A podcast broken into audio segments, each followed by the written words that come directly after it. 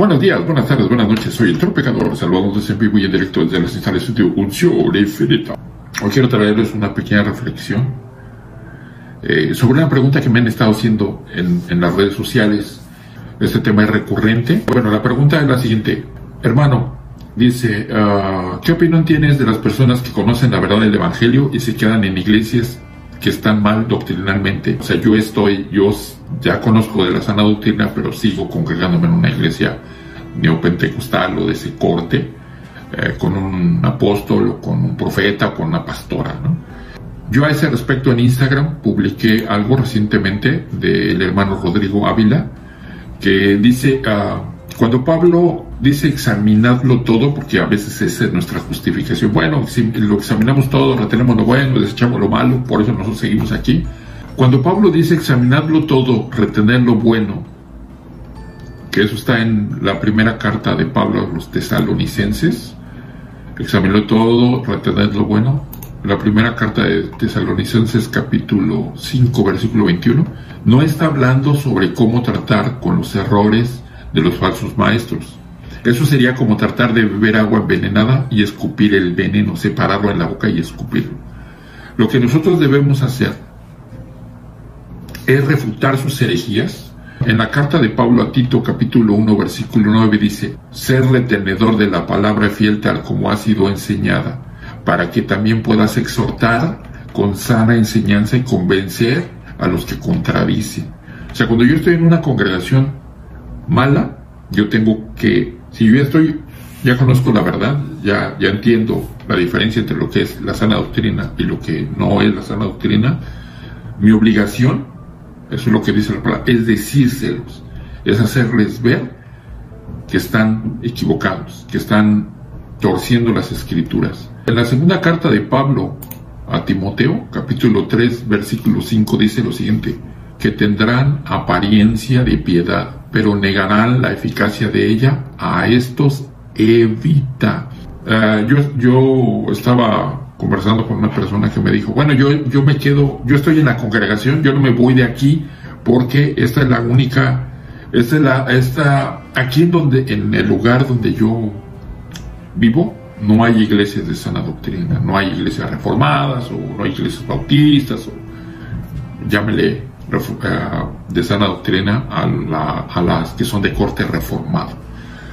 Me dice, es que por eso me quedo donde estoy y eso no es una justificación. Porque dice, eh, Pablo le escribía a Timoteo y le decía que tendrán apariencia de piedad, pero negarán la eficacia de ella. A estos evita, no te quedes ahí, evítalos. En la segunda carta de Juan, capítulo 1, versículos 10 y 11, dice, si alguno viene a vosotros y no trae esta doctrina, no lo recibas en casa, ni le digas bienvenido, porque el que te dice, porque el que dice bienvenido participa en sus malas obras. O sea, no seamos partícipes de sus malas obras. Esa es la razón por la que nosotros no debemos quedarnos en una congregación falsa, que no tenga una doctrina verdadera o una sana doctrina. ¿Por qué nos quedamos aquí? ¿Qué es lo que, qué es lo que hace que nosotros nos quedemos en una congregación de este tipo? Y, y, eso me hizo reflexionar cuando yo estuve, yo estuve en una, en una congregación uh, neopentecostal, carismática. Uh, ¿Por qué no me iba? Porque yo tenía privilegios, porque me dejaban predicar, porque me dejaban tocar un instrumento, porque me dejaban cantar, porque era, me veían, porque eran, mírenme, mírenme, porque me hacían sentir importante, porque me hacían sentir que pertenecía a un grupo. No nada más pertenecía a ese grupo, sino que además me inflaban el ego, ¿no? Decía, ay, hermano, es que usted, qué bárbaro, el ponchi. Ese tipo de, de situaciones ahora me hacen pensar lo que dice la Biblia. Dice de la siguiente manera. En la primera carta de, de Juan, capítulo 2, versículos del 15 al 17 dice, no améis al mundo ni las cosas que están en el mundo. Si alguno ama al mundo, el amor del Padre no está en él, porque todo lo que hay en el mundo, Los deseos de la carne, los deseos de los ojos y la vanagloria de la vida no provienen del Padre, sino del mundo. Y el mundo pasa y sus deseos, pero la voluntad de Dios permanece para siempre. ¿Qué nos está queriendo decir esto?